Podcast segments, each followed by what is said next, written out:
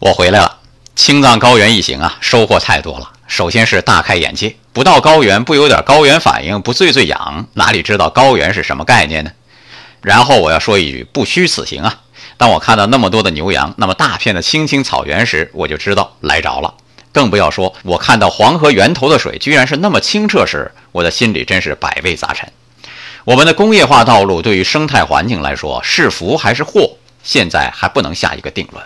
当我们走了太远，有一天需要回到源头看一看，盐打哪儿咸，醋打哪儿酸，水打哪儿黄。